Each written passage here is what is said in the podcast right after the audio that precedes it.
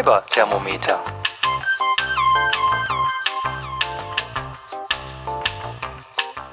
Hallo ihr Lieben, ich begrüße euch recht herzlich zum Fiber-Thermometer Folge 19. Ja, ich müsste sagen, long time no here. Das ist natürlich wahr. Ich glaube, ich habe beim letzten Mal vollmundig das Ende der Funkstille proklamiert. Leider trat danach gleich wieder eine ein. Ähm, ja, ich werde euch nicht erzählen, was alles war und wieso und überhaupt. Ich habe einfach mal wieder alles rausgeholt und versuche jetzt mal, ähm, ob ich das noch kann mit dem Podcasten. So ein bisschen ist es auch so, dass ich langsam Themenstau habe, denn selbst wenn ich nicht podcaste, schreibe ich mir immer jede Menge Sachen auf und sage, oh, das wäre toll für das Segment und hier, das könntest du da machen.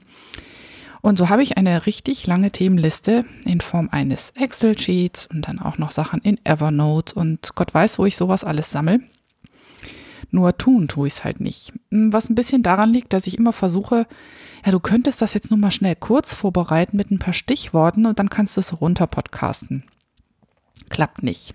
Also kurz vorbereiten und nur Stichworte, das bin ich irgendwie nicht. Das habe ich jetzt auch wieder gemerkt, nachdem ich mich hingesetzt habe und gesagt, so jetzt, jetzt lass ich es krachen. Habe ich wieder einen ganzen Tag dran gesessen, irgendwie alles zusammenzutragen und Bilder zu machen und die Shownotes zu schreiben und nochmal was nachzulesen und so. Ja, also bitte entschuldigt meinen Perfektionismus, aber ich glaube, ähm, wäre es anders, wäre ich es nicht. Also insofern, ja, ähm, ich bitte um Verzeihung sozusagen. Gut, was habe ich denn für heute mitgebracht? Ich habe ein bisschen was in dies und das, weil ich glaube, ich muss noch irgendwie eine Rubrik fürs Nähen einführen. Ähm, weil ich die nicht habe, kommt das irgendwie alles in dies und das. Ich habe ganz kurz ein bisschen was zum Stricken. Das war eher so der frustrierende Part im letzten Jahr. Ich habe Neuigkeiten zum Thema Spinnen. Ich habe was unterwegs aufgesammelt und ich habe einen Beitrag zu Lost in Translations und am Ende noch einen kleinen Podcast-Tipp im Pick des Tages. Und ähm, ja, bevor ich jetzt zu lange der Vorrede mache, würde ich sagen, steigen wir doch gleich ein. Dies und das. Ja, in der letzten Zeit war es, äh, wie ich schon angedeutet habe, alles in allem etwas voll, aber ich habe tatsächlich geschafft, mein kreatives äh, meine kreative Ader nicht ganz brach liegen zu lassen. Und tatsächlich habe ich unheimlich viel genäht. Also ich habe angefangen, ähm, ja, was heißt angefangen? Das habe ich ja schon, glaube ich, beim letzten Mal auch ein bisschen erzählt. Ich habe viel Taschen genäht und ähm, auch natürlich die üblichen Täschchen und Projektbeutel und was man so alles treibt. Und dann bin ich im letzten Jahr dazu übergegangen, mich auch mal am Klamottennähen zu versuchen. Da sind jetzt in der Hauptsache T-Shirts und Sweatshirts und solche Dinge bei rausgefallen. Und auf der Liste habe ich halt jetzt noch Hemdblusen, die ich gerne machen möchte. Und im Moment sitze ich auch an einem Cape, so eine Art Übergangsjacke. Jetzt ist der Übergang bald vorbei, aber ähm, die Tage sind ja nicht immer super kalt. Und da versuche ich mich jetzt gerade mal an einem Wollstoff und mal gucken, was das wird. Wenn das dann soweit ist, ähm, werde ich davon erzählen die zwei Sachen, ähm, die im Moment so in meinem, ja, die mir besonders viel bedeuten, weil ich finde, dass sie besonders schön geworden sind, sind zum einen mein erster Quilt und zum anderen eine Tasche, die ich genäht habe. Und der Quilt ist ähm, entstanden, naja, sagen wir so, nähen traue ich mir super zu, aber wo ich immer so ein bisschen ähm, noch so Manschetten habe, ist beim Zuschneiden.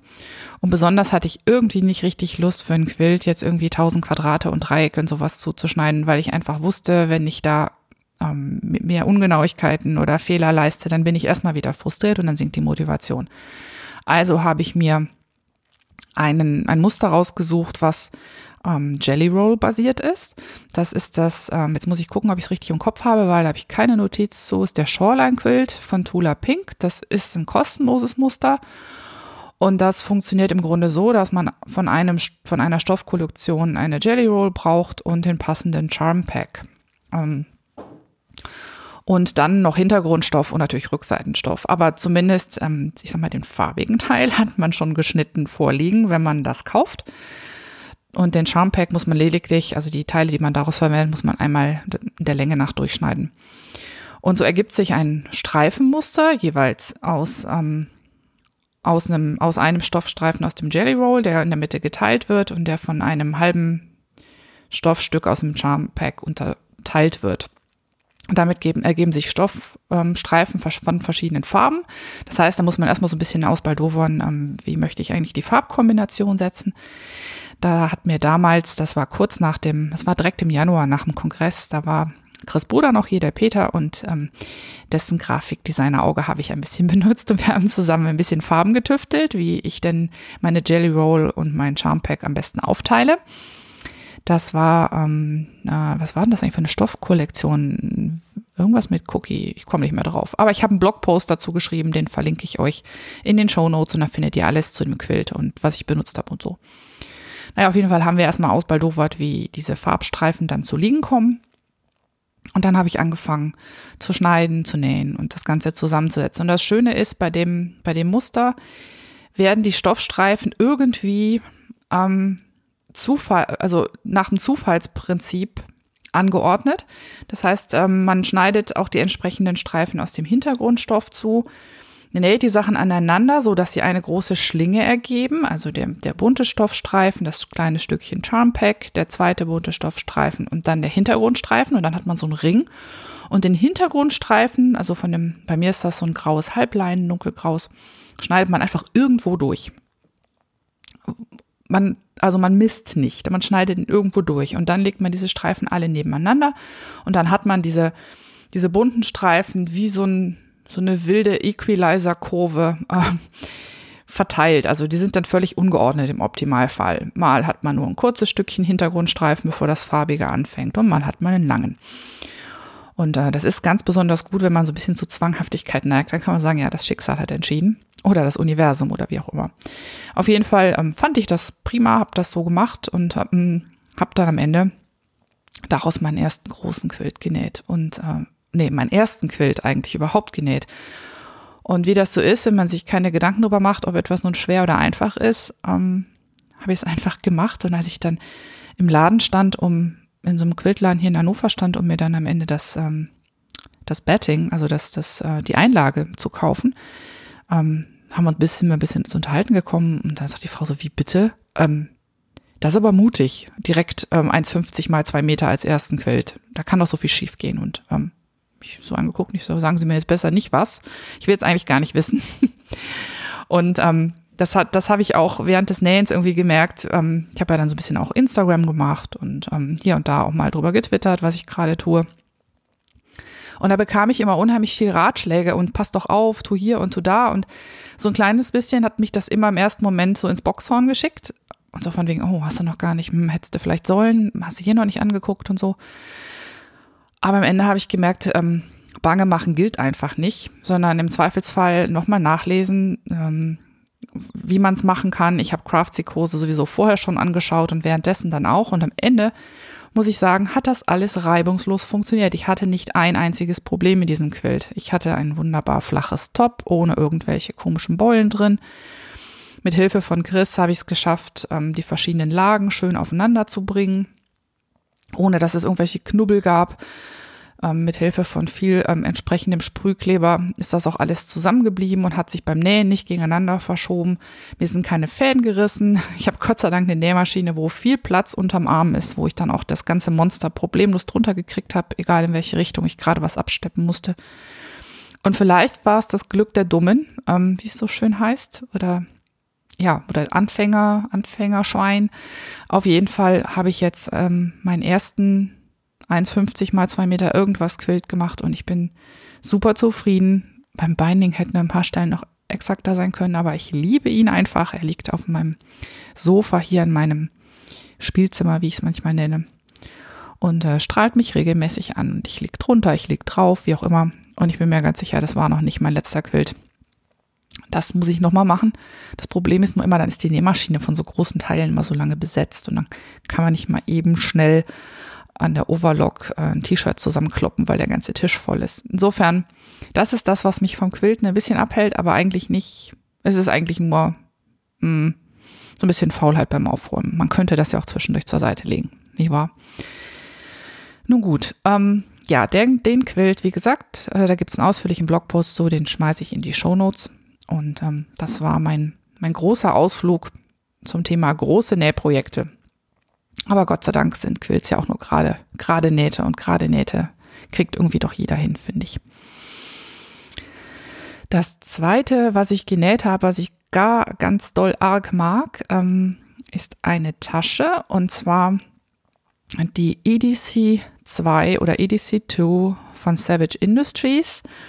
Ich weiß nicht, ob euch Adam Savage ein Begriff ist. Ähm, für mich ist das so ein bisschen mein Maker-Hero. Also ich ähm, gucke unheimlich viel seinen YouTube-Kanal, wo er regelmäßig zeigt, was er so in seiner Werkstatt alles fabriziert. Die meisten, die ihn kennen, kennen ihn wahrscheinlich von den Mythbusters. Da war er vorher einer der beiden Show-Hosts.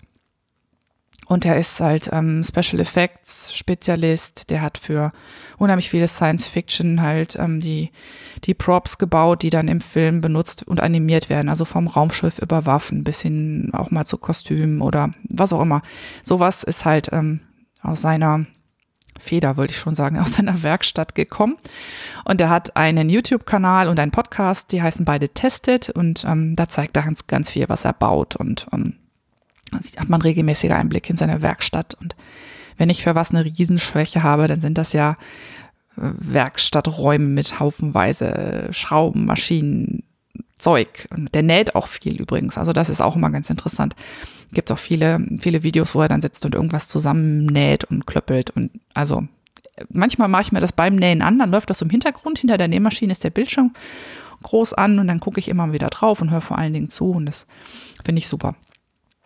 Egal, auf jeden Fall hat dieser Mensch ähm, irgendwann seine eigene, ja, so Merchandising-Reihe ähm, oder Produktreihe ähm, rausgebracht und das waren ähm, zwei, Hauptsache zwei Werkzeugtaschen, die er auf Basis einer Tasche eines Astronauten ähm, entworfen hat. Und er sagt halt für ihn, äh, wenn er unterwegs ist, ähm, von Werkstatt zu Werkstatt, der ist ja schon mal zu Gast, dann will er halt immer so ein paar Sachen dabei haben. Und am liebsten hat er halt eine Tasche, die einfach groß und geräumig ist, die nicht allzu viel Fächer hat, wo man dann in anderen Beuteln dann seine Sachen jeweils unterbringen kann und ihr Kabel und Werkzeug und Stifte und Gedöns und Zeug. Und das Wichtige ist halt, dass die Tasche auf ist, aufstehen bleibt, wenn sie auf ist. Ähm, deshalb haben diese Taschen, die so ein bisschen aussehen wie, ja, ich weiß nicht, Doktortaschen, kann man das so sagen, haben oben immer so einen Bügel drin. Das heißt, wenn man die aufmacht, wenn man den Reißverschluss aufzieht, dann klappt man die Bügel auseinander und dann bleibt das halt so stehen. Und ähm, fand ich immer schon ganz schick, aber ich meine, ich lasse mir nicht für Schweinegeld aus USA so eine Tasche kommen. Also irgendwo halt hört selbst bei mir auf, vor allen Dingen, wenn ich mir das angucke und denke, so eigentlich kann das ja nicht so kompliziert sein, das selbst zu machen. Ja, und so wie ich das noch so vor mich hin denke, ähm, tatsächlich haben das wohl auch noch andere Leute den Herrn Savage gefragt und daraufhin hat er gesagt, ja, ich meine, wir können ja die Schnittmuster veröffentlichen, das ist ja kein Problem und ähm, ihr könnt die dann so machen, wie euch das gefällt und ich freue mich halt, die ganzen verschiedenen Varianten zu sehen. Und erst gab es hier Schnittmuster nur als Papier, also dann musste man sich das kommen lassen und ähm, das war dann auch wieder ordentlich mit Porto versehen. Und irgendwann hat er dann aber auch das PDF rausgebracht. Und als das PDF raus war, habe ich schon habe ich schon, war ich schon kurz davor, meinen Klicksfinger zucken zu lassen. Und ähm, irgendwann sagte Chris dann, hier, guck mal, ich habe die PDFs für dich. Ähm, hat er mir die geschenkt. Ähm, er hat wohl gedacht, ich mache das erstmal besser, bevor sie das tut, weil er wollte mir das unbedingt schenken. Hintergrund war nämlich, dass er auch die Papierpläne für mich bestellt hatte aus den USA und da kommt das PDF dann kostenlos mit. Das heißt, ich habe das PDF schon von ihm geschenkt bekommen und irgendwann ein, zwei Wochen später trudelten dann die Pläne ein ähm, die jetzt meine Geschätze sind, weil die sind auch für sich so ein bisschen ein Kunstwerk. Die sind also handgezeichnet und man halt die, die Nummern da drauf, so in handschriftlich und so. Ich finde das irgendwie ganz cool. Auf jeden Fall besitze ich jetzt die Schnittmuster für die Taschen in den verschiedenen Größen. Das eine ist halt, die eine Werkzeugtasche ist die EDC 1. EDC steht für Everyday Carry, also für das, was man immer dabei hat. Und das andere ist die EDC 2. Und genäht werden die eigentlich im Original aus ähm, recyceltem Segeltuch, also alte Surfsegel vor allem. Und habe ich mich ein bisschen umgeguckt und habe mal geschaut, ähm, also alte Segel bekommt man viel, aber so, wenn, wenn die noch funktionieren fürs Segel, also wenn das quasi nur Gebrauchtsegel sind, ähm, dann sind die relativ teuer. Moment mal kurz, muss mich mal gerade gerade hinsetzen hier auf meinem Rollstuhl. So. Und dann habe ich geschaut, ähm, ob irgendeiner der Segel Läden hier in der Gegend, hier ist ja Steinhuder Meer in der Nähe und deshalb gibt es hier auch Segelshops, ob die irgendwie alte, abgewrackte Segel irgendwie günstig verkaufen. Das tun sie nicht, weil sie die selber recyceln in Jacken und Taschen und Zeug. Und dann habe ich halt geschaut, wo ich halt günstig Darkron, halt so richtiges Segelmaterial, das ist so ein Kunststoff, ein beschichteter, so bekomme und bin dann bei einem Segelmacher, bei einer kleinen Segelmachermanufaktur in Bremerhaven fündig geworden, die das auch vom Meter verkaufen. Und da habe ich mir dann ähm, braunes Darkron geholt und habe dann überlegt, okay, wie soll deine Tasche aussehen, weil ich wollte kein Weiß haben. Und ich fand das Braun, das hat so ein bisschen die Optik wie auf den alten holländischen Segelschiffen. Das fand ich eigentlich ganz schön. Und dann habe ich überlegt, dass ich ähm, die Tasche halt mit roten Akzenten absetze. Also habe mir für den Futterstoff innen im Drachenbaubedarf so Ripstop Nylon in knallrot geholt und habe mir auch Nummerntuch, also Nummern aus Nummerntuch, das ist Klebedakron ähm, organisiert. Für die Tasche sollte es dann halt unbedingt eine 2 sein, weil es die EDC 2 ist, die ich mir gemacht habe. Und dann habe ich mir anhand der Materialliste, die Savage da zur Verfügung stellt, halt die anderen Sachen so zusammengesammelt. Leider kriegt man das nicht alles exakt so, wie man das in den USA bekommt. Der hat zum Beispiel ziemlich coole Karabiner, die man hier irgendwie nie bekommt. Die sehen so ein bisschen, ja, die sehen einfach werkzeugiger aus. so ein bisschen in Industrie-Style. Das habe ich halt hier nirgendwo bekommen. Aber zumindest habe ich sonst ganz gutes Taschenmaterial gekriegt. Also ich bin hauptsächlich bei Snaply äh, geshoppt und dann natürlich im Baumarkt, denn da oben muss ja dann auch noch so ein Metallbügel rein. Und zwar kein fertiger, sondern halt ein selbstgemachter. Und was ich an der Tasche halt irgendwie, oder an dem, an dem Herstellen der Tasche so toll fand, war, dass man wirklich auf dem Plänen nur so eine ganz grobe Anleitung hat, in welcher Reihenfolge man was zu tun hat. Aber es wird einem nicht genau erklärt, wie man jetzt den Reißverschluss einnäht oder also es gibt keine, kein Tutorial, keine bebilderte Anleitung. Auf dem Plan steht lediglich drauf Reihenfolge des Zusammenbaus und dann steht halt demnächst erst die Außenteile zusammen, dann die Innenteile, dann ähm, schneidest du den Plastikboden zu, der dazwischen gelegt wird und dann nähst du die Teile aufeinander. Aber wirklich, ich glaube, das Ganze ist keine halbe Seite lang, die Anleitung. Das sind nur so Stichpunkte. Und das war so ein bisschen so, dass ich an ein, zwei Stellen halt tatsächlich auch tüfteln musste und mir erstmal überlegen und mal kurz skizzieren, wie ich das am pfiffigsten mache. Ähm, für manche Teile musste ich halt nicht in Stoffladen, sondern in den Baumarkt mal gucken, okay, was für einen Bügel mache ich da rein. Empfohlen war zum Beispiel Federstahl. Jetzt gefiel mir das, was ich bei uns im Baumarkt an Federstahldrähten bekam, aber nicht wirklich. Und dann habe ich so eineinhalb Zentimeter breite Stahlleiste, eine dünne, genommen, habe die abgesägt mit der Metallsäge und halt überm Stein im Garten entsprechend umgebogen und dann mit dem Dremel am Ende die Enden abgeschliffen, dass das nicht scharf ist und so. Und das ähm, war das, was mir super gefallen hat. Ich musste von den Nähmaschineneinstellungen, welche Nadel nehme ich denn eigentlich? Nehme ich eine Ledernadel oder eine Jeansnadel? Wie mache ich das mit dem Top-Stitching? Wie viele Lagen? Wie, wie viele Lagen nimmt meine Maschine? Ähm, ich habe jetzt rausgefunden, beliebig viele, aber halt nicht mit dickem Oberfaden. Dann habe ich hinterher festgestellt, dass ich dann, wenn ich mehrere Lagen mit Top-Stitching irgendwie verzieren will, dann muss ich halt zwei dünne Oberfäden nehmen statt einem dicken. Dann funktioniert das auch. Und, und, und. Also das war alles so ein, so ein unheimlicher Lernprozess. Der hat mir super viel Spaß gemacht. Und auch, dass ich so tausenderlei Werkzeuge benutzt habe, vom Drehmüll über den Hammer bis zur Nähmaschine und der Aale und so, war alles irgendwie im Spiel. Und das äh, hat so ein komplettes Gefühl gegeben. Und das Ergebnis gefällt mir auch. Es gibt ein, zwei Stellen, wo ich äh, denke, ja, da hätte ich im Nachgang besser auf mein Bauchgefühl vertrauen sollen und hätte es vielleicht ein bisschen anders gemacht. Aber das Ergebnis gefällt mir und jetzt ähm, eigentlich war die Tasche so als Projekttasche für, wenn ich zum Nähkurs gehe oder zum Spinntreffen oder was auch immer, wirklich so gedacht für halt für Werkzeug, für Kram. Und am Ende benutze ich sie doch eigentlich jetzt recht ausdauernd als Handtasche. Und ähm, meine Foto-Follower, ähm, die ich, also die Community, mit der ich so interagiere auf den sozialen Netzwerken, da meinte einer auch schon, ey, das Ding würde auch mit einer entsprechenden wattierten Einlage super als Fototasche funktionieren. Und das stimmt auch. Besonders weil sie halt auf, weil sie halt so ein weites Maul hat, wenn sie aufsteht, könnte ich problemlos auch eine kleine Spiegelreflex-Ausrüstung ähm, drin unterbringen. Also rundum gelungen irgendwie und ich will jetzt auf jeden Fall auch die zweite, also die größere von beiden bauen, die EDC 1. Die ist auch komplexer, die hat auch mehr Teile. Mal gucken, wann ich die dazwischen schiebe. Ähm, ich habe im Moment einfach so viele Projekte am Start. Ich weiß noch nicht so genau, wann das klappen wird. Auf jeden Fall, ja, waren das so meine zwei Hauptnäherlebnisse, die ich hatte, die mir halt richtig gut gefallen haben. Und äh, ja, ähm, vielleicht äh, erzähle ich von den anderen dann noch ein anderes Mal. Stricken. Das Stricken war bei mir irgendwie so ein bisschen das Stiefkind ähm, bei all der Näherei und der wenigen Freizeit, die ich hatte. Ich habe gestrickt, aber letztlich ähm, nirgendwo so konsistent, dass dann aus den UFOs tatsächlich mal ein Finished Object geworden wäre.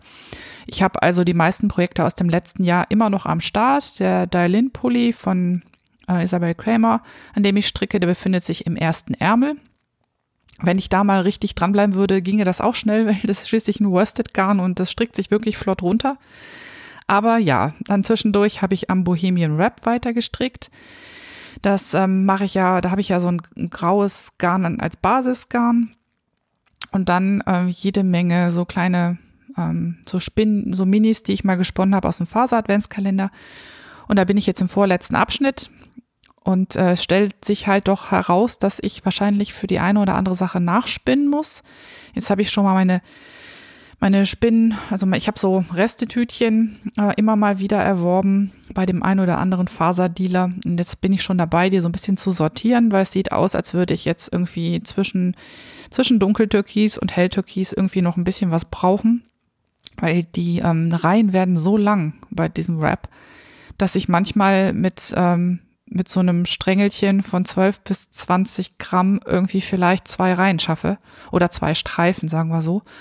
Und das heißt, kaum ob meine frische Farbe angefangen ist, die auch schon verbraucht. Ähm, das heißt, ich werde jetzt mal schauen, was ich ähm, an kleinen Kammzügen oder an Resten habe, die ich entsprechend zusammenkadieren kann, ähm, um die entsprechenden Streifen dann noch ein bisschen zu füllen oder noch eine Farbe hinzuzufügen. Auf jeden Fall werden die Minis vermutlich nicht bis zum Ende des Tuchs reichen. Das heißt, das Stricken ist das eine. Ich muss ja dann auch noch ein bisschen was generieren. Und ich könnte natürlich auch in meinem Stash gucken, was ich sonst noch an Garnresten habe, aber irgendwie fände ich es schön, wenn ich das durchhalten würde, dass die Streifen alle selbst gesponnen sind. Und ja, so muss ich dann auf jeden Fall noch mal ran. Gestern habe ich schon mal sämtliche, sämtliche meiner Faserreste, Pröbchen, Minikammzüge irgendwie sortiert und habe jetzt schon so eine Ahnung, wie ich die Sachen zusammenkadiere, damit da was Passendes draus wird.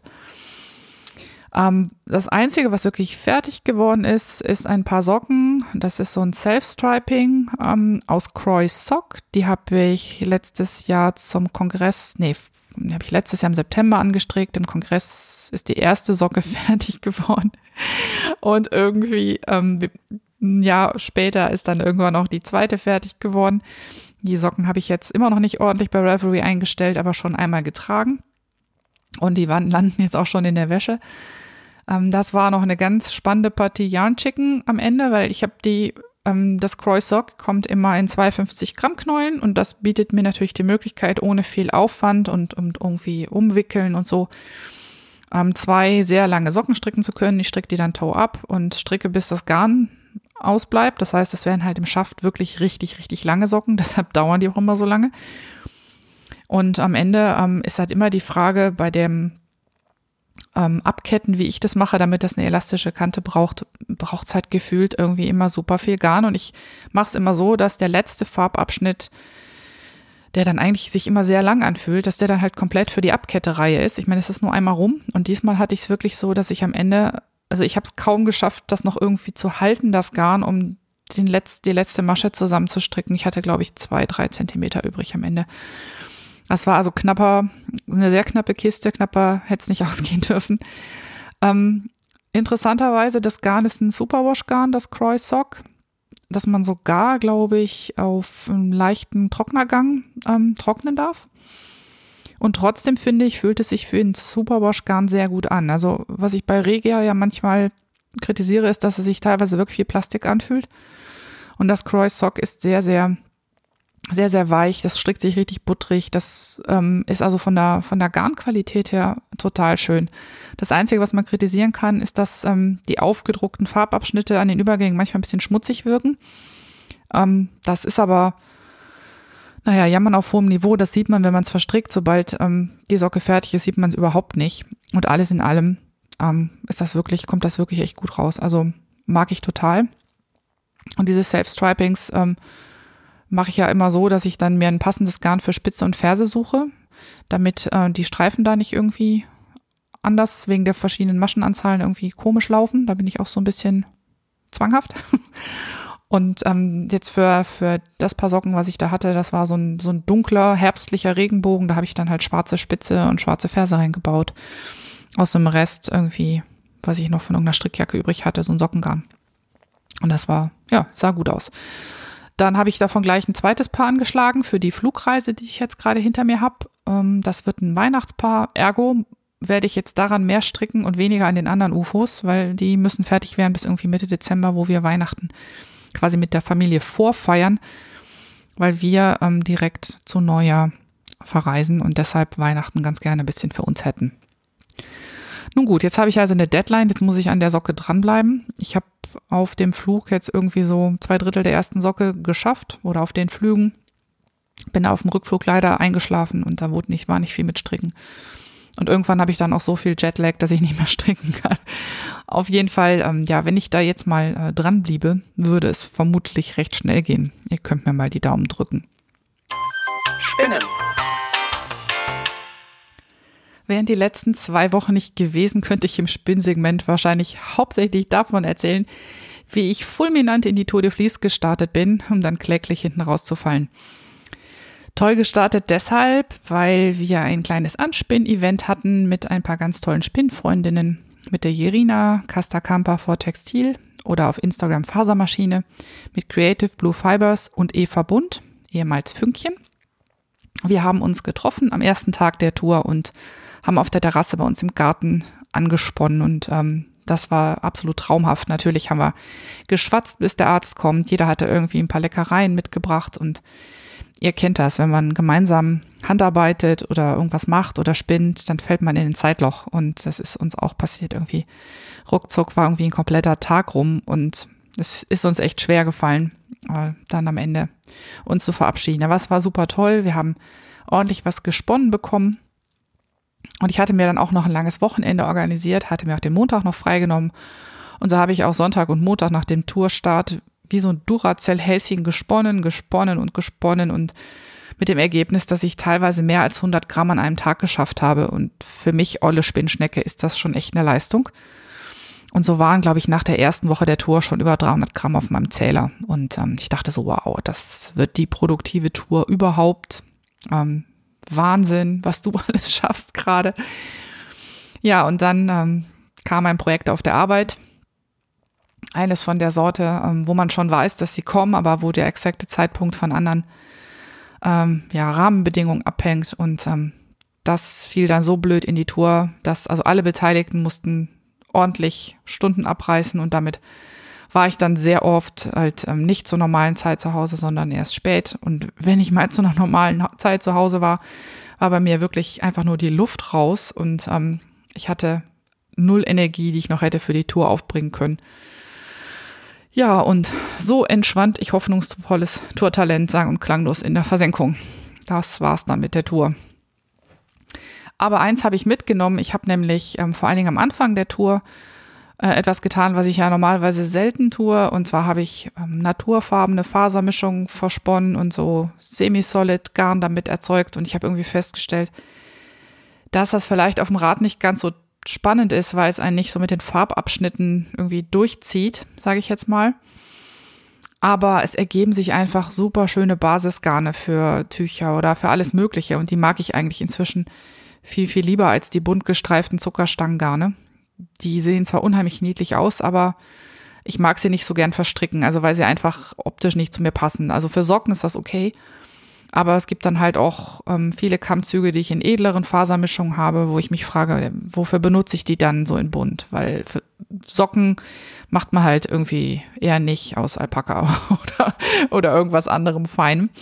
Ähm, da habe ich dann doch lieber ähm, für, für Schals oder für, für auch mal eine Strickjacke oder so, habe ich halt einfach lieber ähm, ein schönes naturfarbenes Garn als Basis oder vielleicht auch was Schwarzes, irgendwie lebend, also ein lebendiges Semi-Solid aber halt eben nichts ähm, gestreiftes und auch Farbvorläufe nur nur eingearbeitet in ein Muster, aber nicht unbedingt als Basis. Und ähm, so werde ich, glaube ich, immer mehr jetzt zur zu jemand, der halt so Fasermischungen und und ja sehr dezent gefärbte Sachen spinnt, als ähm, wie früher, wo ich so die handgefärbten quietschbunten Sachen ähm, gehortet habe weil die halt einfach als Garn mal so toll aussehen. Aber am Ende ähm, fange ich an, die, die, ich sag mal, wolligen Normalgarne sehr zu schätzen, die mir jetzt aus dem Spinnrad fallen. Und ähm, ja, was ich da halt am liebsten gesponnen habe während der Tour, das war der BFL-Mix BFL von Steffis Wolle. Das sind 50, 50 Prozent naturfarbenes BFL, 25 Prozent schwarze Babyalpaka und 25 Prozent Sojaseide. Das kann man super schön am ähm, unterstützten langen Auszug verspinnen und dann gibt es ein ganz fluffiges, flauschiges, hellgraues Garn und das ähm, finde ich total super. Und jetzt im Moment spinne ich gerade ein ähm, BFL Rami ähm, Kammzug von Hilltop Cloud. Der ist schwarz, überwiegend schwarz gefärbt und da sind aber dann ähm, dunkelrote, lila und ähm, dunkelrostfarbene Flecken drin, aber so, so dezent und so wenig, dass es halt am Ende auf einem sehr lebendigen Anthrazit bunt schwarzen Garn rauskommt. Aber es ist halt nicht bunt, es wirkt halt im Ganzen wirkt es halt Anthrazit bis schwarz, hat aber halt diese lebendigen Flecken drin. Und ich glaube, sowas, sowas ist jetzt im Moment viel mehr nach meinem Geschmack als irgendwie, als irgendwie quietschbunt. Ist interessant, wie, wie sich das so ändert über die Zeit. Ja, aber kommen wir jetzt zum viel, viel wichtigeren Teil des Spinnsegments, ähm, den ich so in meinem Gedanken den Einzug des Edelfräuleins ähm, getauft habe. Äh, das Edelfräulein ist nämlich Mariah und Mariah ist mein neues großes Spinnrad. Und ja, ich habe euch, glaube ich, in der zweiten Folge vom Fiberthermometer von meinem ersten Rhinebeck-Besuch erzählt. Ähm, und mal ganz abgesehen davon, dass ähm, Rhinebeck ohnehin total das Erlebnis ist und dass ich das ganze Festival einfach wunderschön finde, habe ich mich ja damals unsterblich in ein Spinnrad verliebt. Ich glaube, ähm, das gibt sogar auf Video irgendwo. Genauer gesagt in ein handgefertigtes Rad des Spinnradbauers Norman Hall. Und ähm, der Norman Hall zeichnet sich dadurch aus als Spinnradbauer, dass er wirklich jedes Teil dieses Rades selber macht. Also es gibt, glaube ich, ein, zwei Kugellager, die er dazu kauft und zwei Schrauben oder drei Schrauben, die drin sind, ähm, die er dann zumindest halt noch an den Maschinen so verändert, dass sie zum Stil passen. Der komplette Rest ist tatsächlich ähm, selber gebaut.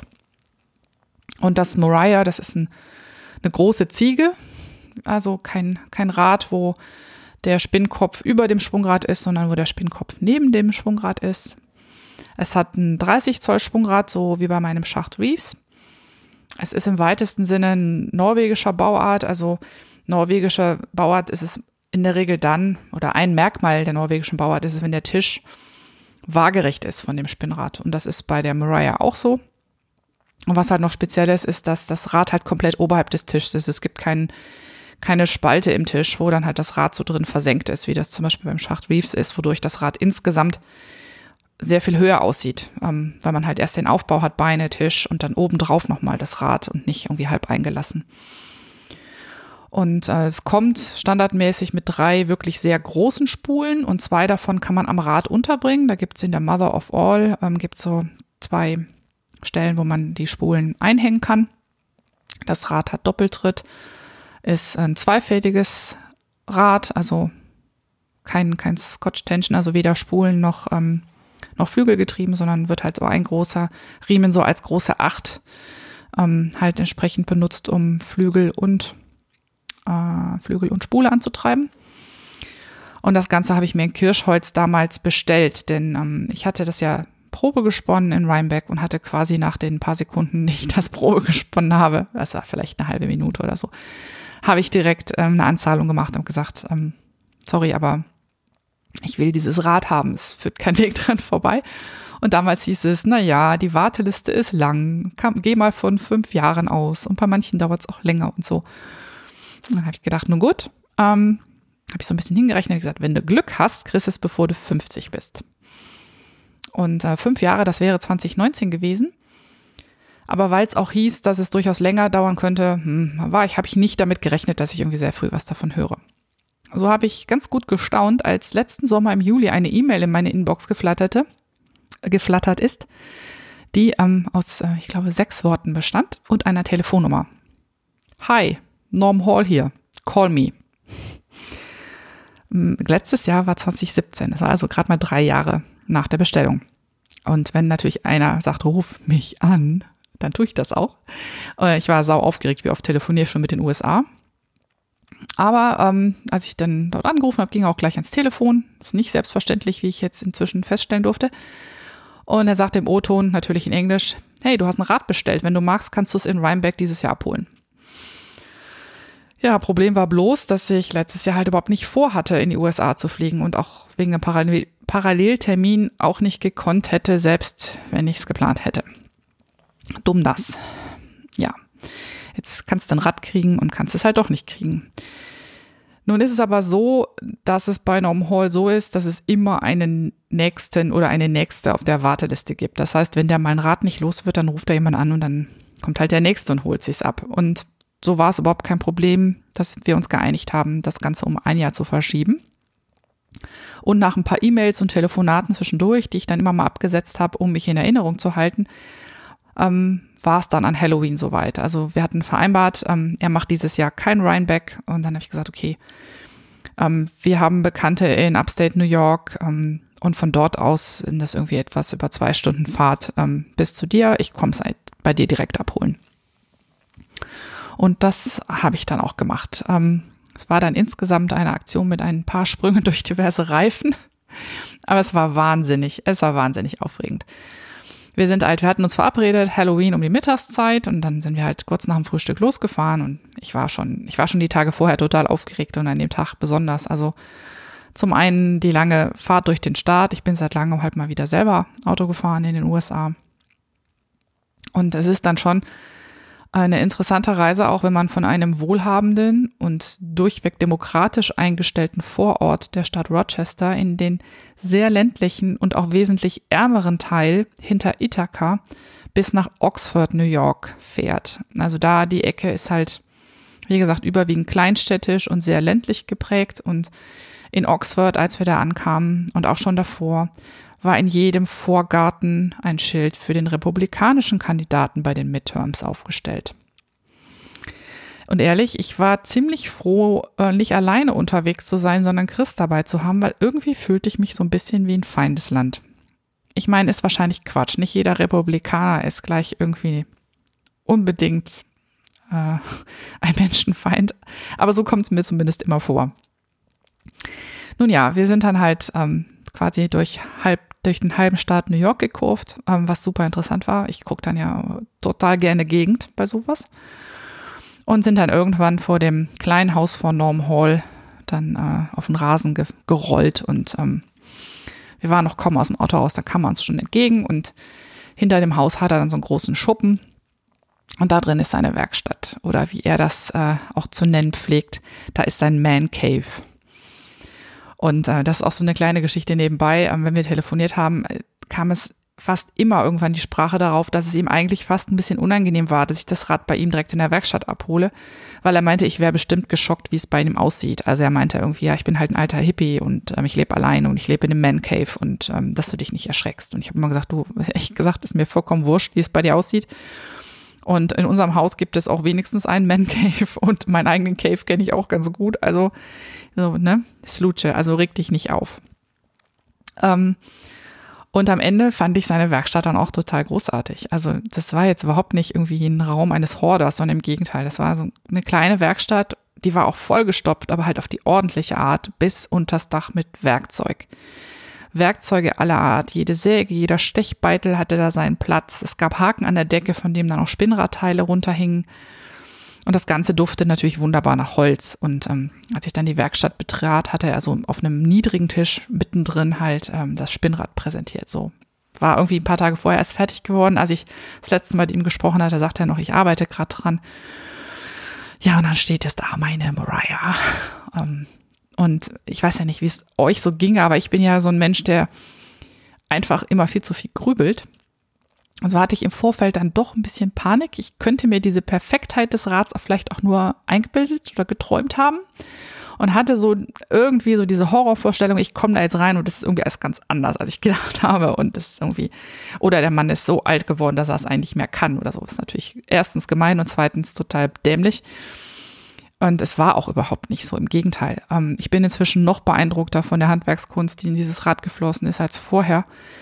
Weil ähm, ich habe es einfach nochmal im Detail angeguckt und auch von ihm erklärt bekommen und ich bin jetzt einfach nur völlig geplättet an, was für Detaillösungen der über die Jahre getüftelt hat, die das ganze Rad nicht nur ähm, als so einem super Spinnrad machen, sondern es ist halt auch extrem robust und alles blitzsauber gearbeitet und so. Und ähm, ich bin also vor Leuten, die sowas können, ähm, habe ich halt unfassbare Ehrfurcht. Also es ist super, super toll geworden.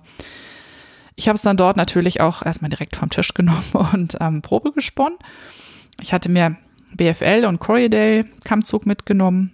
So beides so Naturfaser, was ich noch irgendwie mal im, weiß ich nicht, im Kilo gekauft hatte und ähm, habe mich hingesetzt und ähm, wenn man, ich, ich finde es immer total faszinierend, wenn ich ein Rad, was ich eigentlich nicht kenne, innerhalb von zwei Minuten für den langen Auszug nutzen kann, dann ist das für mich immer ein total gutes Zeichen. Und das war da auch so. Also wenn das geht und das, das, das, wenn ich an dem Rad sitze, geht mein Arm quasi ganz von alleine nach links hinten. Ähm, das bedeutet einfach, dass der Einzug extrem gut regelbar ist und vor allen Dingen unheimlich gleichmäßig. Also da ruckelt nichts, da zubbelt nichts. Und es ist wirklich so, dieses Rad will am langen Auszug gesponnen werden. Und ähm, ich habe das dann angesprochen und dann meinte Norm auch so, ja, nee, das habe ich schon absichtlich so gemacht. Ähm, ich spinne ja selber auch und es ist einfach am coolsten Hände weg vom Orifice und die Faser ganz entspannt die Arbeit machen lassen. Und so soll es halt auch sein, meinte er. Und ja, das, äh, ich kann nur sagen, das funktioniert und ähm, das macht mein Spinnen schneller. Das finde ich schon mal großartig, weil ich so ein ungeduldiger Mensch bin. Und die Garne werden halt auch flauschiger. Je mehr ich im langen Auszug spinne, desto mehr sehen die Garne halt wirklich wollig aus und ich mag das total. Ja, nach dem Probespinnen, also hat mir da noch so ein paar Kleinigkeiten dran gebastelt, hat mir noch so ein so ein Minimierer für das Einzugsloch ähm, gemacht, dass ich halt, wenn ich feinere Garne spinne, kann ich so jeweils einen Einsatz reinschieben, damit dann den, äh, der Faden nicht hin und her wobbelt ähm, im Loch. Da habe ich jetzt zwei Stück von, einen mittelfein oder einen feinen. Den hat er mir noch schnell gedreht an der Drehbank, wenn wir da waren. Und dann war halt das Wichtigste, ähm, wir mussten das ja noch irgendwie nach Hause kriegen, also haben wir es von ihm uns ausführlich zeigen lassen, wie man das Rad auseinander nimmt und worauf man beim späteren Zusammenbau achten muss. Und ähm, wir hatten schon von vornherein geplant, dazu ein kleines Video zu machen. Zum einen für uns, weil wenn wir das Video dann rückwärts gucken, wüssten wir auch, wie man es zusammenbaut. Und zum anderen, weil Norm Horlight sagte, wenn er das Teil, ähm, was er selten tut, aber wenn er es dann mal innerhalb der USA verschickt, dann passiert es in der Regel, dass er danach irgendwie einen halben Tag mit der Person am Telefon verbringt, um ihn oder sie halt durch den Aufbau zu coachen.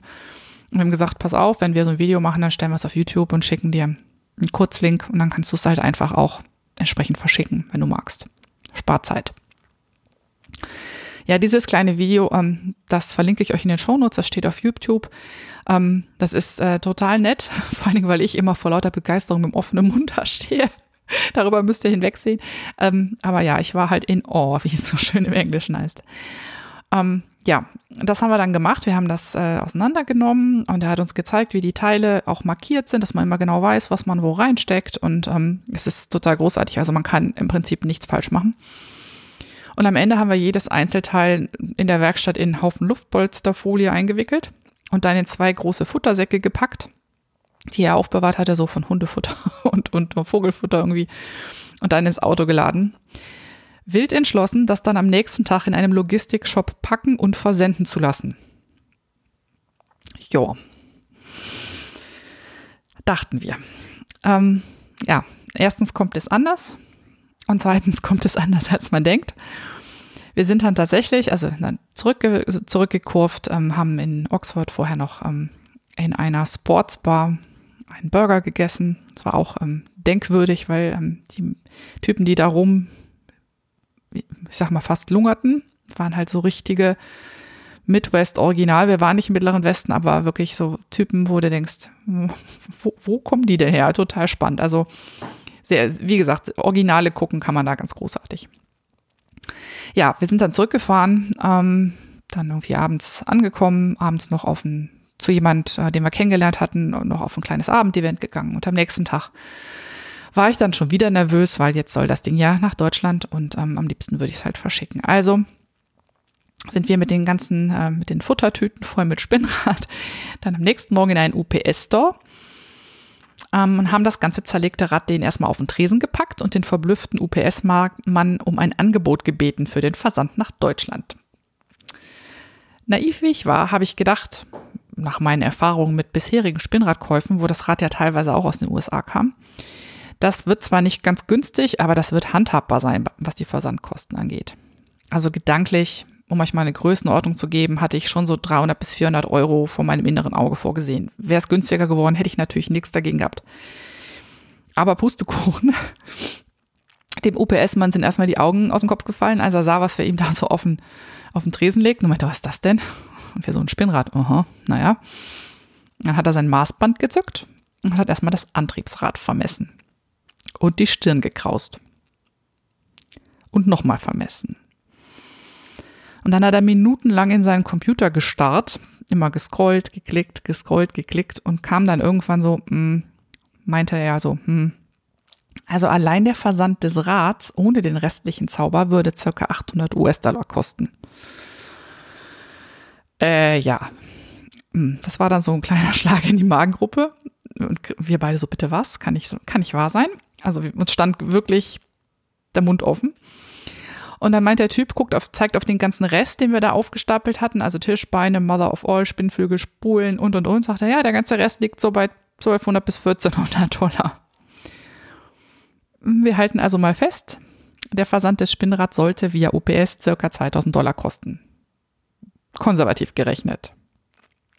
Und noch bevor ich mich von dem Schock ganz erholt hatte, war mir eigentlich klar, dass es wohl keinen Sinn macht, jetzt noch bei FedEx oder bei US Postal Service nachzufragen. Uns schwante schon so, dass wir wohl alles außer dem Antriebsrad möglicherweise auch in den Koffer bekommen könnten. Und so entschlossen wir ganz spontan, das Rad einfach als extra Gepäck bei der Airline anzumelden. Wird wahrscheinlich auch nicht billig, dachten wir uns, aber es wird wohl keine 2000 Dollar kosten. Dann hat man wenigstens so, ja, ein Auge drauf hat man auch nicht. Aber irgendwie hat man das Gefühl, man hat es bei sich. Das ist Quatsch natürlich, aber naja, Gefühl ist schon so eine seltsame Sache.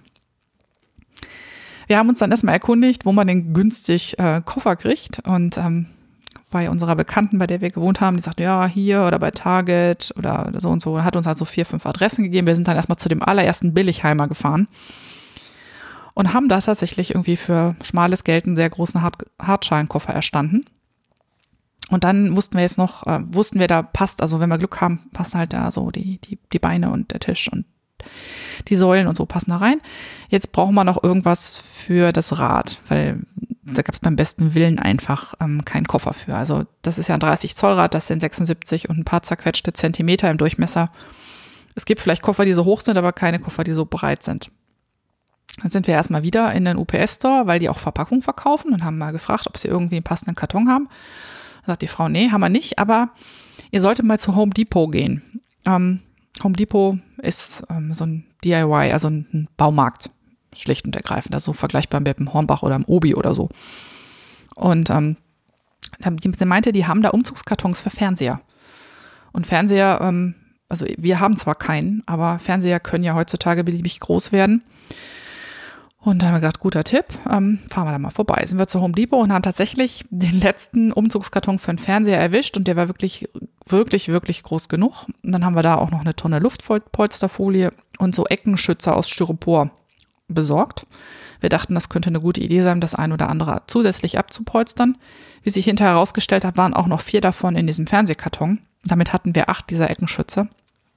Und das äh, ließ sich ganz hoffnungsvoll an ich hatte noch gedacht, ah, so viel Luftpolsterfolie brauchen wir im Leben nicht. Also wir hatten zwei Rollen gekauft. Ein kleiner Hint am Ende war von der ersten Rolle, also wir hatten die erste Rolle komplett verbraucht und von der zweiten war vielleicht noch die Hälfte übrig. Der ganze Rest ist in diese Verpackungsaktion geflossen. Wir sind dann mit äh, Koffer und äh, Karton und Bubble Wrap und Eckenschutz und Klebeband bei unserer bekannten Susan in den Keller verschwunden und haben da eine Stunde lang gepackt. Und tatsächlich, bis auf den Rahmen der Mother of All, haben wir tatsächlich ähm, alles in den Koffer gekriegt, was nicht Schwungrad war. Und das große Rad haben wir dann ganz gut vermummt in Lufti tatsächlich ähm, in, diesen, in diese Schachtel gepackt. Also Lufti, ne? Luftpolsterfolie. Unsere Umzug, Umzügler nannten das immer Lufti. Ich finde das voll süß. Und so haben wir halt einen Haufen Lufti im Koffer gehabt mit ganz vielen Teilen drin und dann hat jede Menge Lufti um das Rad gewickelt und dann die Eckenschützer drauf und so und das Ganze in den Karton. Und ähm, das sah dann im Großen und Ganzen ganz handlich aus. Und dann haben wir mal bei der Airline angerufen. Da hieß es ja, so ein extra Koffer, der kostet ein bisschen was über 80 Dollar. Fand ich ganz vertretbar.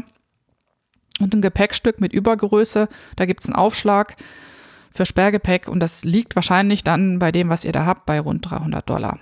Nicht günstig, aber im Vergleich zu 2000 geradezu ein Schnäppchen. Und am Ende, als wir geflogen sind, hat die Dame von Delta den riesigen Karton ganz normal als zusätzlichen Koffer eingecheckt, ohne Sperrgepäckaufschlag. Und so habe ich tatsächlich mein neues Spinnrad am Ende für weniger als 200 Dollar Frachtgebühr, zuzüglich natürlich Verpackungsmaterial nach Deutschland bekommen. Und was das Beste ist, trotz zweimaligen Umsteigens, also wir sind Rochester, New York, New York, Amsterdam, Amsterdam, Hannover. Das sind dreimal Umsteigen, ne?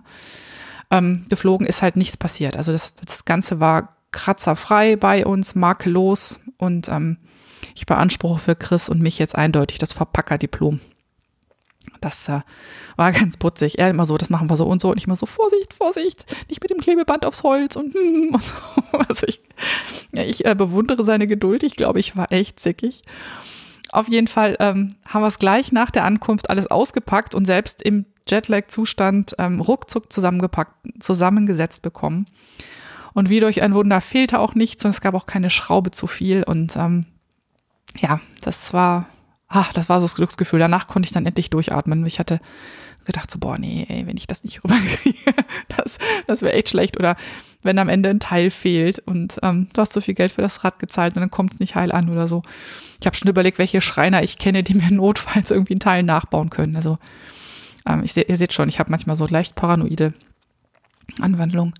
Auf jeden Fall hat's alles super geklappt. Und ähm, obwohl ich in den letzten Tagen kaum Zeit hatte, weil ich habe halt Podcast vorbereitet und war einkaufen und war im Baumarkt und also gab viel, viel zu tun und zu regeln, habe ich schon in Rekordzeit irgendwie 100 Gramm BFL Rami draufgesponnen und dann gestern Abend mal in ungefähr anderthalb Stunden mal schnell 100 Gramm verzwirnt. Von einem anderen, was ich hier noch rumliegen hatte. Und äh, das finde ich wirklich äh, Wahnsinn. so schnell bin ich sonst nie. Aber es ist natürlich auch, wenn, wenn einem so ein Werkzeug halt richtig viel Spaß macht, dann gutes Werkzeug halbe Arbeit, hat mir mal jemand gesagt. Und ich glaube, so ist es auch. Ja, das war das Spinnsegment. Und ich bin jetzt glückliche Besitzerin einer Mariah. Und das bedeutet aber auch, ähm, dass ich mich wahrscheinlich in absehbarer Zeit von meinem Schacht Reeves trennen werde. Denn zwei Räder mit 30 Zoll Schwungrad braucht kein Mensch ist, äh, ich denke kaum noch ein bisschen darauf rum, weil ich ähm, das Rad wirklich sehr liebe und ähm, ich glaube, das hat mich auch, als ich mir es angeschafft habe, ähm, war das am Anfang echt eine Lernkurve für mich, darauf zu spinnen, weil es halt viel, viel schneller war als meine anderen Räder. Aber ich glaube, ich bin echt zu einer besseren Spinnerin geworden durch das Schacht Reefs und ich lasse es ungern gehen. Ich mag es ganz arg, aber ich kann es an sich nicht rechtfertigen, ähm, zwei so Riesenräder zu haben. Auch wenn wir hier viel Platz haben, aber nun ja, da kaue ich jetzt drauf rum. Ich werde das dann wahrscheinlich gegen, also für Selbstabholer nur machen. Das Rad hat, glaube ich, irgendwie in, in, total inzwischen fünf Originalspulen und noch einen zusätzlichen Wirtel. Kommt also mit drei, drei Wirteln. Und ähm, ich überlege mir mal, wo ich denn da so den Preis ansetzen würde und ähm, wann ich dann, wann ich mich dann davon trennen kann. Aber ähm, erwartet, dass da vielleicht irgendwann mal ein kleines Inserat auf Reverie ähm, erscheint, Schacht Reefs abzugeben. Ansonsten habe ich ähm, im Moment noch was auf meinem Leichtlenrad, was ich gerade spinne. Also ich habe im Moment eine ganz starke Vorliebe zu meinen doppelfädigen Rädern. Auf dem Leichtlen habe ich gerade eine ganz schöne ähm, Wollmischung von Echt Michel. Das ist, was ist es nochmal gleich? Ähm, das ein, ein Teil Jack und das andere ist. Buh, jetzt überlege ich, jetzt fällt es mir nicht ein. Ist nicht Targi, ist was anderes, aber auch irgendwie Rambouillet. Rambouillet und Jack. Das äh, ist super schön. Also da freue ich mich schon. Das ist zwar sehr bunt, aber ich muss mal gucken, ob ich damit ähm, am Ende doch was machen kann, weil ähm, die Wollmischung ist super. Die, sie kommt ganz toll flauschig aufs Rad und ähm, sie ist aber auch, hat, hat auch Stabilität, weil das Rambouillet ist jetzt nicht einfach nur so ein, nicht so, nicht nur so ein weicher Flausch, sondern ist zwar weich, aber halt auch doch relativ robust, habe ich den Eindruck. Gefällt mir total gut. Ähm, sich mal sehr stark darüber nachdenken, wo ich das dann am Ende verarbeite ja, so, so sieht's aus. Und nächstes Projekt wird dann wahrscheinlich der zweite BFL Rami-Strang sein. Den habe ich in einer ganz ähnlichen Farbe, also quasi nur die Akzente sind minimal anders, ein bisschen mehr Rost als ähm, Violett drin. Und ich glaube, wenn ich die zwei zusammen habe, dann habe ich 200 Gramm von einem super schönen Basisgarn. Da muss ich mal schauen, was ich damit treibe. Fiberthermometer unterwegs. Letzten September waren wir auf den Lofoten in Urlaub, so mal nur wir zwei und nicht irgendwie eine Fototour, wo noch eine Gruppe mit dabei ist. Und bei der Anreise zu den Lofoten hatten wir einen Tag Aufenthalt in Bordeaux. Und da, da haben wir dann überlegt, wie wir den Tag rumkriegen und sind bei der Gelegenheit in das dort, dortige Luftfahrtmuseum gegangen. Das äh, hat tatsächlich einen gewissen Ruf und ich dachte erst so, naja gut, Luftfahrtmuseum, ich weiß nicht, ob mich das so interessiert, aber man hörte immer, wenn ihr in Bode seid und man kann in Bode eh nicht viel machen, dann geht in das Luftfahrtmuseum, das lohnt sich. Und tatsächlich war es auch so. Die haben eine ganz tolle Ausstellung rund um militärische und zivile Luftfahrt. Das ist super sehenswert und auch sehr interessant. Obwohl ich ehrlich gesagt sagen musste, ähm, eigentlich interessiere ich mich nicht für Militarier. Ne? Also ähm, ich finde Krieg was ganz Furchtbares. Trotzdem war diese Ausstellung, wie gesagt, sehr, sehr spannend. Mal zu sehen, wie sich auch Technik weiterentwickelt hat oder was für Risiken die Menschen immer schon ausgesetzt waren, wenn sie in einen ganz furchtbaren Krieg gezogen sind. Und ähm, also jemand, der sich ehrlich teilweise in so eine, in so eine Blechzigarre gesetzt hat früher, ähm, der war schon sehr, sehr mutig. Und ähm, sich das mal anzugucken, was das eigentlich bedeutet hat, zumindest die, die Technik mal von nah anzugucken, ist für jeden, der technisch interessiert ist, einfach ähm, auf jeden Fall etwas, wo man sehr viel lernen kann. Und es ist einfach, es ist einfach interessant. Das, ähm, so, so sehr es einen auch dabei gruseln mag, es ist total interessant. Und womit ich nicht gerechnet hätte, ist, dass es tatsächlich auch etwas Textiles zu bestaunen gab. Aber inzwischen habe ich ja eigentlich auch gelernt, dass man ähm, Textilinhalte überall findet. Und äh, so war es tatsächlich dann auch so in dem Expo äh, es gab ein Exponat aus der Zeit, als Seide extrem kostbar und dem Militär vorbehalten war, nämlich ein Hochzeitskleid aus Fallschirmseide, das ähm, da ausgestellt war in dem Teil von, ich glaube in dem Teil über militärische Luftfahrt, genau. Und da habe ich noch im, also ich meine, das hat mich jetzt, ich fand es irgendwie total interessant, aber richtig dolle gewundert hat es mich auch nicht, aber ich kannte es halt noch nicht und habe dann im Museum gleich mal noch kurz Google angeschmissen, um das mal nachzugucken und ähm, festgestellt, dass das während und auch nach dem Zweiten Weltkrieg überhaupt kein Einzelfall war. Ich fand es halt spannend, habe gleich ein Foto gemacht und dachte, ah, Podcast-Content. Ich meine, damals hatte ich gerade erst eine Folge veröffentlicht und dachte, oh, kaum kommst du nach Hause, kannst du eine neue machen. Ähm, na gut, aber der Content ist jetzt gut abgehangen, liegt halt jetzt ein bisschen länger rum. Und dann habe ich halt ein bisschen nachgeschaut und habe halt festgestellt, dass es zu dem Thema halt auch woanders noch interessante, ähm, interessante Inhalte gibt. Und ähm, Luxusgüter wie Seide waren halt während des Zweiten Weltkriegs überall auf der Welt ähm, extreme Mangelware. Und ähm, Seide war nun auch noch ein Material, das ähm, deshalb, weil es super feuer- und reißfest ist und super leicht ist, und auch extrem klein gepackt werden kann, war es von jeher das ideale Material für Fallschirme. Und ähm, als Seide dann zu einem kriegswichtigen Material wurde, stiegen natürlich die Preise dafür. Und so kam es, dass früher oder später das einzige ähm, auf dem schwarzen Markt eventuell verfügbare Seidenzeug ähm, das Material war, was aus dem Fallschirm stammte, mit dem ein Kampfpilot abgesprungen war. Und wenn dieser Schirm dann seinen Auftrag einigermaßen unbeschadet überstand, dafür gibt es natürlich auch keine Garantie, dann konnte man den tatsächlich recht gut in ein sehr beeindruckendes Hochzeitskleid upcyclen. Und ich meine, kombiniere die Eigenschaften von Seide, die Farbe von Fallschirm im Zweiten Weltkrieg, kleiner Hint, weiß, und heraus kommt das perfekte Kleid für den großen Tag. Und ich frage mich ja auch, ähm, ob das eigentlich nur ging, weil die Fallschirme eventuell vielleicht nur einmal verwendet wurden. Das habe ich nicht rausgefunden, ob das so ist. Also wenn von euch das einer weiß, ich bin für einen Hinweis dankbar. Weil ich habe mich schon gefragt, wird das Verwenden von kriegswichtigem Material, also sprich das Stibitzen von Fallschirmen für so profane Zwecke, denn überhaupt erlaubt war?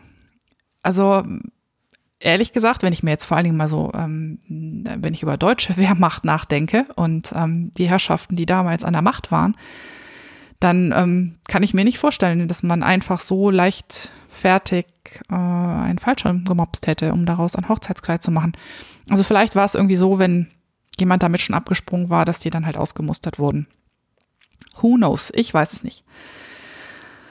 Und ähm, ja, wie gesagt, beim bisschen rumsuchen und recherchieren habe ich halt auch eine Webseite vom Smithsonian ähm, Museum in den USA gefunden und die haben auch zwei solcher Kleider in ihrem Fundus. Und zu einem davon ähm, gehört eine, wie ich finde, ganz herzerwärmende Geschichte. Ähm, Klammer auf, wenn man Episoden aus einem der blutigsten Kriege überhaupt herzerwärmend nennen darf, Klammer zu. Auf jeden Fall ist die Geschichte die des Hochzeitskleides von Ruth Hensinger. Ich spreche das jetzt absichtlich deutsch aus, damit ich mich nicht irgendwie noch verwurschtle hier. Und Ruth Hensinger war Frau des amerikanischen Kampfpiloten Claude Hensinger. Und der kam im August 1944 mit seiner Crew in einem Lang Langstreckenbomber vom Typ Boeing B-29 von einem Einsatz ähm, aus Japan zurück. Der hatte irgendwie einen Einsatz über Yottawa geflogen. Und auf dem Rückweg fing der Motor der Maschine Feuer. Und so war die Besatzung gezwungen, die Maschine zu verlassen. Die mussten halt abspringen. Allesamt.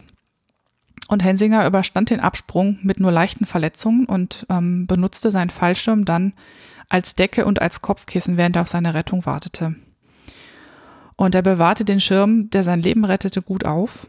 Ähm, und als er drei Jahre später seiner Freundin einen Heiratsantrag machte, tat er das ohne Ring er hatte den Schirm in den Händen, der sein Leben gerettet hat und ähm, ging dann auf die Knie und machte ihr den Heiratsantrag und bot ihr gleichzeitig den Schirm dann als Material für ihr Hochzeitskleid an.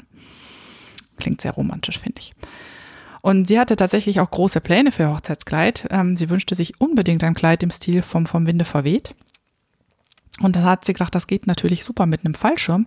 Also den Rock hat sie selber gemacht und da hat sie die Schnüre des Fallschirms so gerafft, dass der Rock dann vorne kürzer war als hinten, so dass man halt gut gehen kann und dass es vorne so eine leichte Kurve bildet und dass sich hinten eine Schleppe ausbildet von dem, ähm, von dem Fallschirm. Und dann hat sie noch eine Schneiderin engagiert, die dann das eng sitzende Oberteil und den Schleier gemacht hat. Also den Schleier nicht aus dem Fallschirm, aber das Oberteil. Und so hat das Paar mit dem Fallschirm, der dem Mann das Leben rettete, am 19. Juli 47 geheiratet. Und Ruths Fallschirmkleid wurde dann noch von ihrer Tochter und ihrer Schwiegertochter getragen, bevor sie es am Ende dem Smithsonian gestiftet hat. Es äh, klingt auch nach echter Nachhaltigkeit, was die Verarbeitung dieses kostbaren Materials anging.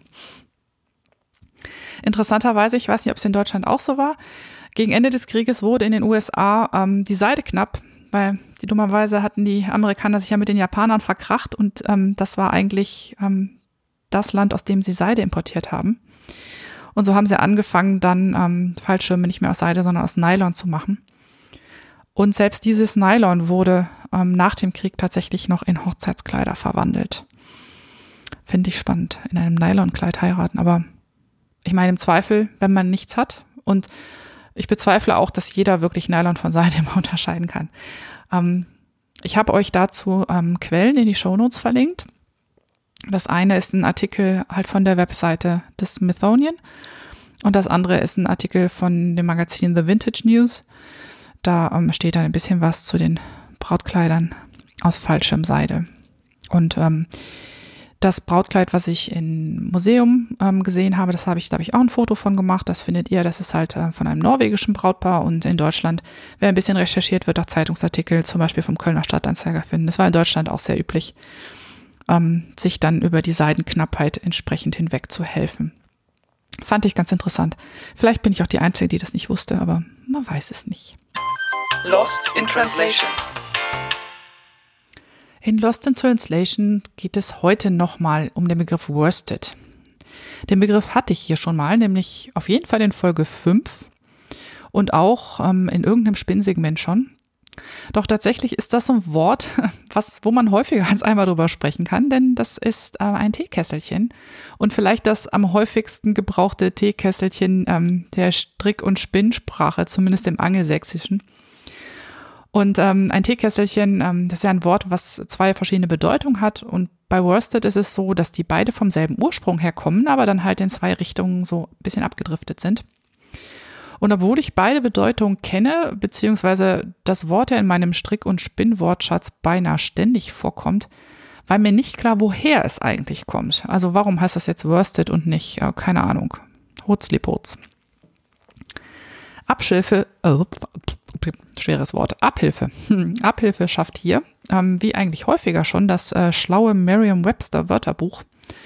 Und äh, ich folge denen auf Twitter und die machen gute Social-Media-Arbeit und dann landete mir irgendwann ein kleiner Eintrag von denen in meiner Twitter-Timeline, wo es um das Wort Worsted ging. Und habe ich dann gleich mal nachgeguckt und äh, war dann doch erstaunt, dass man dem Wort einen relativ langen Artikel widmen kann. Ich fasse das nochmal zusammen. Ähm, Quelle wird natürlich wie immer verlinkt. Ähm, zum einen natürlich, kennen wir alle, steht Worsted für eine Garnstärke. Und äh, nach den offiziellen Standards des ähm, sogenannten Craft Yarn Council beschreibt Worsted ein Garn, das mit Nadeln der Stärke 4,5 bis 5,5 verstrickt ungefähr 4 bis 5 Maschen pro Zoll generiert.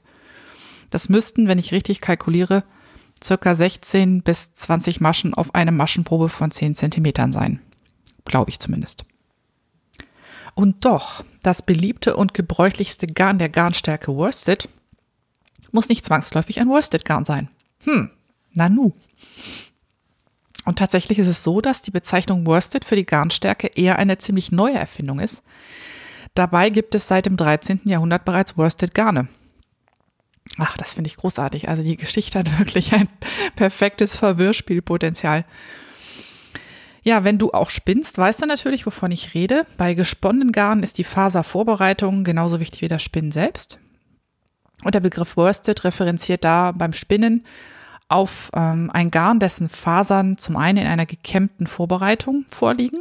Also beim Kämmen werden die Fasern maximal parallel ausgerichtet. Alle, die zu kurz sind, fallen raus. Und das Produkt, wenn ich es dann am kurzen Auszug spinne, ist ein sehr, sehr kompakter und sehr glatter Faden. Im Deutschen würde man das, glaube ich, Kammgarn nennen. Und dieser Stil von Vorbereitung und Spinnvorgang wurde nach der Gemeinde Worsted in Norfolk in England benannt. Das schreibt sich etwas anders, das schreibt sich W-O-R-S-T-E-A-D.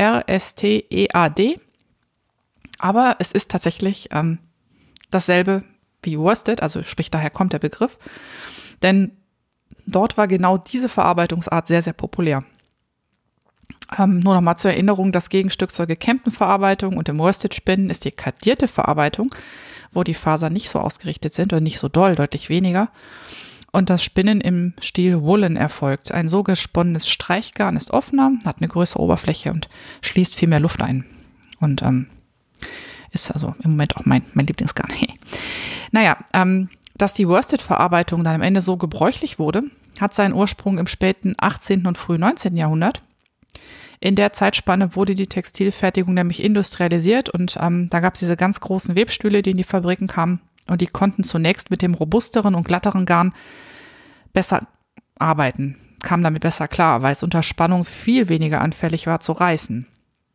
Und wenn man halt ähm, ein paar Mal in so einem, an so einem Spinntag ähm, entsprechend äh, die Garne wieder, äh, äh in so einem Webtag entsprechend die Garne wieder zusammenspleißen muss oder halt irgendwie tauschen muss, ist natürlich unfassbar ineffektiv und daher arbeitete man halt hauptsächlich erstmal mit dem Worsted gesponnenen Garn. Und so stieg die Nachfrage nach diesen Garnen und die Spinnbetriebe kamen dem natürlich nach. Ihr wollt Worsted, ihr kriegt Worsted. Und ähm, so war das eine Zeit lang quasi das Standardgarn in den Webereien. Und später verbesserten sich dann zwar Garnfertigung und Webtechnologie, sodass also heute auch echte Woolengarne ähm, industriell gesponnen werden können und auch die Webstühle keine Probleme mehr haben, das zu verarbeiten. Aber wie gesagt, zur Industrialisierung am Anfang war es halt das Worsted-Garn, was so der letzte heiße Scheiß war, sozusagen. Und ähm, der Begriff Worsted ähm, als ein Begriff für die Garnstärke, das ist wahrscheinlich dann zu Beginn des 20. oder im ersten Drittel des 20. Jahrhunderts aufgekommen. Merriam-Webster zitierte einen Artikel, der 1923 erschienen ist in der Zeitschrift Commercial America.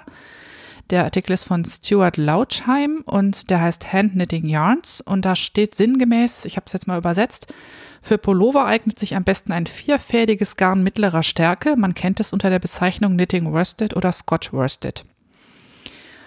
Und wahrscheinlich war es auch so, dass diese ähm, zu dem Zeitpunkt, dass diese mittleren Garne, die mittleren vierfädigen Garne tatsächlich auch worsted gesponnen waren. Und ähm, Spinnbetriebe arbeiten nun mal am effizientesten, wenn sie ein gleichförmiges, stabiles Garn in großen Mengen raushauen können. Und so waren diese vierfältigen Garne vermutlich halt eben alle ungefähr gleich stark und wahrscheinlich alle worsted gesponnen. Die Spinnmühlen haben wahrscheinlich nach der Verarbeitungsart, äh, das Garn nach der Verarbeitungsart benannt, worsted. Aber so eine Marketingabteilung nimmt das in der Regel ja nicht so genau und Kunden auch nicht. Und so war irgendwann jedes mittelstarke Garn ein Worsted. Egal ob Worsted gesponnen oder nicht. Mittelstark, Polygarn, Worsted, Bums. Und so ist es dann zu dieser ähm, gepflegten Doppelbedeutung dieses Begriffs gekommen. Zum einen halt für die, für die Garnstärke und zum anderen halt ganz traditionell schon seit dem 13. Jahrhundert halt für die Art und Weise, wie es gesponnen wird. Ja, und äh, so viel zum Thema Klugscheißerwissen. Pick des Tages. Ich weiß ja nicht, wie es euch geht, aber ich höre ja auch unheimlich gerne Podcasts zu den Themen, die mich so umtreiben. Also zum einen habe ich ja schon so ein bisschen rausgelassen, dass ich halt Podcasts rund ums selber machen halt ganz toll finde. Also ist mir egal, ob es ähm, Make-up-Podcasts ähm, aus Hollywood sind oder aus Deutschland oder Strick- oder Spinn-Podcasts, was auch immer. Und was ich auch immer interessant finde, wenn ich über Podcasts stolpere, die mir ähm, so ein bisschen die Geschichte von Textilien erklären. Und da gibt es einige spannende. Vielleicht buddel ich das äh, in der nächsten Folge nochmal aus.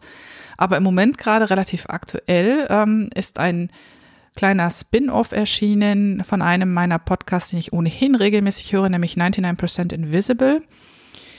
Der ist normalerweise ähm, gesprochen von Roman Mars. Das ist eigentlich eine Radiosendung, die aber halt auch noch als Podcast rauskommt. Und äh, den höre ich ohnehin gerne, ist Englisch. Und da gibt es jetzt äh, so eine kleine Unterserie oder ein Spin-off oder wie auch immer man das nennt. Ähm, kann man aber auch über den Feed von 99% Invisible bekommen. Und der heißt Articles of Interest. Und das ist ein Podcast über die Dinge, die wir anziehen. Und das ähm, ist im Moment gestaltet als eine Miniserie. Und jede Episode nimmt sich einen kleinen Aspekt von Kleidung vor. Also die erste Folge, die ich daraus gehört hatte, da ging es ähm, darum, wie es eigentlich dazu kommt, dass ähm, Kinderkleidung immer so wild gemustert ist und dass es eigentlich unheimlich schwer ist, ein Kind zumindest in den USA, bei uns ist es vielleicht nicht ganz so schlimm, warum es unheimlich schwer ist, ein Kind einigermaßen neutral anzuziehen. Also zum einen, was Farbgebung betrifft, wir kennen das alle, rosa, hellblau Falle und so und Mädchenfarben und Jungsfarben. Aber auch, was die Dekore angeht. Also die sind halt teilweise ja echt wild und ziemlich schreiend. Und ähm, ich manchmal gucke ich so durch die Nähblocks und ähm, frage mich immer, ob ich das als Kind irgendwie gut gefunden hätte, ähm, so quietschbunt auszusehen. Also ich weiß nicht, ich bin in den 70ern groß geworden, da war das vielleicht noch anders. Also ich habe wenig ähm, Fotos von mir, wo ich irgendwie so total wilde Dekor, T-Shirts, irgendwas trage mit Tierchen, Fußbällen, Drachen, keine Ahnung, was auch immer drauf. Vielleicht ist es erst heute so, aber wie gesagt, in der Folge ging es halt darum, wie es dazu kam, dass es so ist. Und ähm, kleiner Spoiler, die Gründe liegen ganz woanders, wo ihr es nicht denkt. Nämlich nicht in dem, was Kinder toll finden. Ähm, sehr, sehr spannend. Dann gibt es eine, ähm, eine Folge zum Thema ähm, Tartan, also sprich ähm, Karo-Muster, Flanell. Äh, das ist auch interessant. Oder äh, eine Frage, äh, eine Folge zu dem Thema Taschen in Frauenkleidung. Ähm, ich glaube, etwas, was uns alle maximal frustriert. Also wenn so ein Rock oder eine Hose mal Taschen hat ähm, vorne, dann sind sie quasi nicht brauchbar. Man kann da einfach im Leben nichts reintun. Und Hände schon gar nicht. Und ähm, da gibt es halt auch eine Folge, die dem nachgeht, warum das so ist. Es gibt eine Folge zu Jeans und eine Folge zu Punkmode und so. Ich finde es großartig. Wer von euch also gerne englische Podcasts hört, ich weiß, das trifft leider nicht auf alle von euch zu. Ähm, nicht jeder kann Englisch, dafür können manche halt andere spannende Sprachen. Aber das ist jetzt halt nur mal einer in Englisch und ich wollte euch den sehr ans Herz legen. Der ist ganz großartig. Articles of Interest aus dem ähm, Umfeld des 99% Invisible Podcasts. Ich verlinke euch das natürlich. Und ein Link führt auch auf eine Seite, wo ihr die kompletten ähm, Folgen auch alle über den Browser hören könnt. Also ihr müsst dafür nicht den kompletten Podcast abonnieren. Gut, das ähm, war das. Und solltet ihr äh, in die Richtung Podcast-Tipps haben, ich bin immer super dankbar. Ich habe zwar viel zu viele Podcasts abonniert, aber das heißt ja nicht, äh, dass nicht immer noch andere gute dazukommen können. Und ähm, ich freue mich, freue mich über Tipps an der Stelle, denn ähm, ich verbringe halt meine Zeit sehr, sehr häufig damit, ähm, irgendwas mit den Händen zu tun. Oder kann man halt einfach toll Podcasts bei hören. Ich sag schon mal Danke. So, jetzt bin ich, glaube ich, mit allem durch, was ich für heute vorbereitet habe. Ähm, ich hoffe, ich habe das nicht vollkommen voll mit dem Podcasten. Und ähm, da ich im Moment in einem sechsmonatigen Sabbatical bin, das heißt, ich arbeite nicht, dafür reise ich viel, äh, hoffe ich aber, dass ich aus meinem ähm, großen Themenfundus auf jeden Fall noch weiter podcasten kann und werde. Also die Hoffnung stirbt bekanntlich zuletzt. Ja, es hat auf jeden Fall super viel Spaß gemacht und ähm, ich möchte mich auch nochmal bei all den bedanken, die mich immer zwischendurch angestupst haben und mich nicht vollständig vergessen. Also es ist besonders viel auf Instagram passiert. Ihr wisst genau, wer ihr seid. Ähm, zwischendurch immer mal wieder, hey, komm, wie wär's? Ich vermisse das. Ich hätte gerne noch mal eine Folge. Und auch die, äh, meine, meine Spinnfreundinnen ähm, haben mich schon regelmäßig hopp genommen, dass das ja mit dem Podcasten alles nur ein Gerücht ist und ähm, dass ich das ja eigentlich gar nicht mehr mache. Und da haben sie natürlich auch recht. Ähm, trotzdem, ich bin, ich bin auch für solche liebgemeinten, ähm, ja, liebgemeinten, dafür das liebgemeinte Pisacken ähm, sehr dankbar, weil das sagt ja immerhin, sagt ja immerhin, dass es irgendwie wertgeschätzt wird und das freut mich natürlich. So, jetzt werde ich nachher mal schauen, ob es mich bei Reverie noch gibt, weil da war ich auch ewig nicht, weil ich zu faul war, meine Projekte einzustellen. Wenn das denn klappt, dann werdet ihr diesen Podcast auch finden in der Gruppe Podcasting auf Deutsch auf Reverie. Da gibt es einen eigenen Thread für den Fiber Thermometer Podcast. Ähm, ich werde das sicherlich auf Instagram und auf Twitter posten. Also ihr findet mich auf Twitter unter Nahlinse, auf Instagram unter Fiber Thermometer. Per Mail könnt ihr mich auch immer erreichen unter monika at fiber, nee, moni at fiberthermometer.de. Und die ähm, diesmal wieder viel zu langen Shownotes ähm, mit Fotos und Instagram und Video drin und so findet ihr unter fiberthermometer.de auf meiner Webseite zum Podcast und da dann in der Folge 19. Ja, und ich glaube, das äh, ist es dann für heute. Ich wünsche euch eine ganz tolle Faserzeit. Seid nicht so faul wie ich, was das Stricken und das Spinnen angeht. Und äh, lasst es euch zwischendurch mal gut gehen und taucht in euer liebstes Hobby ab. Bis zum nächsten Mal. Ciao.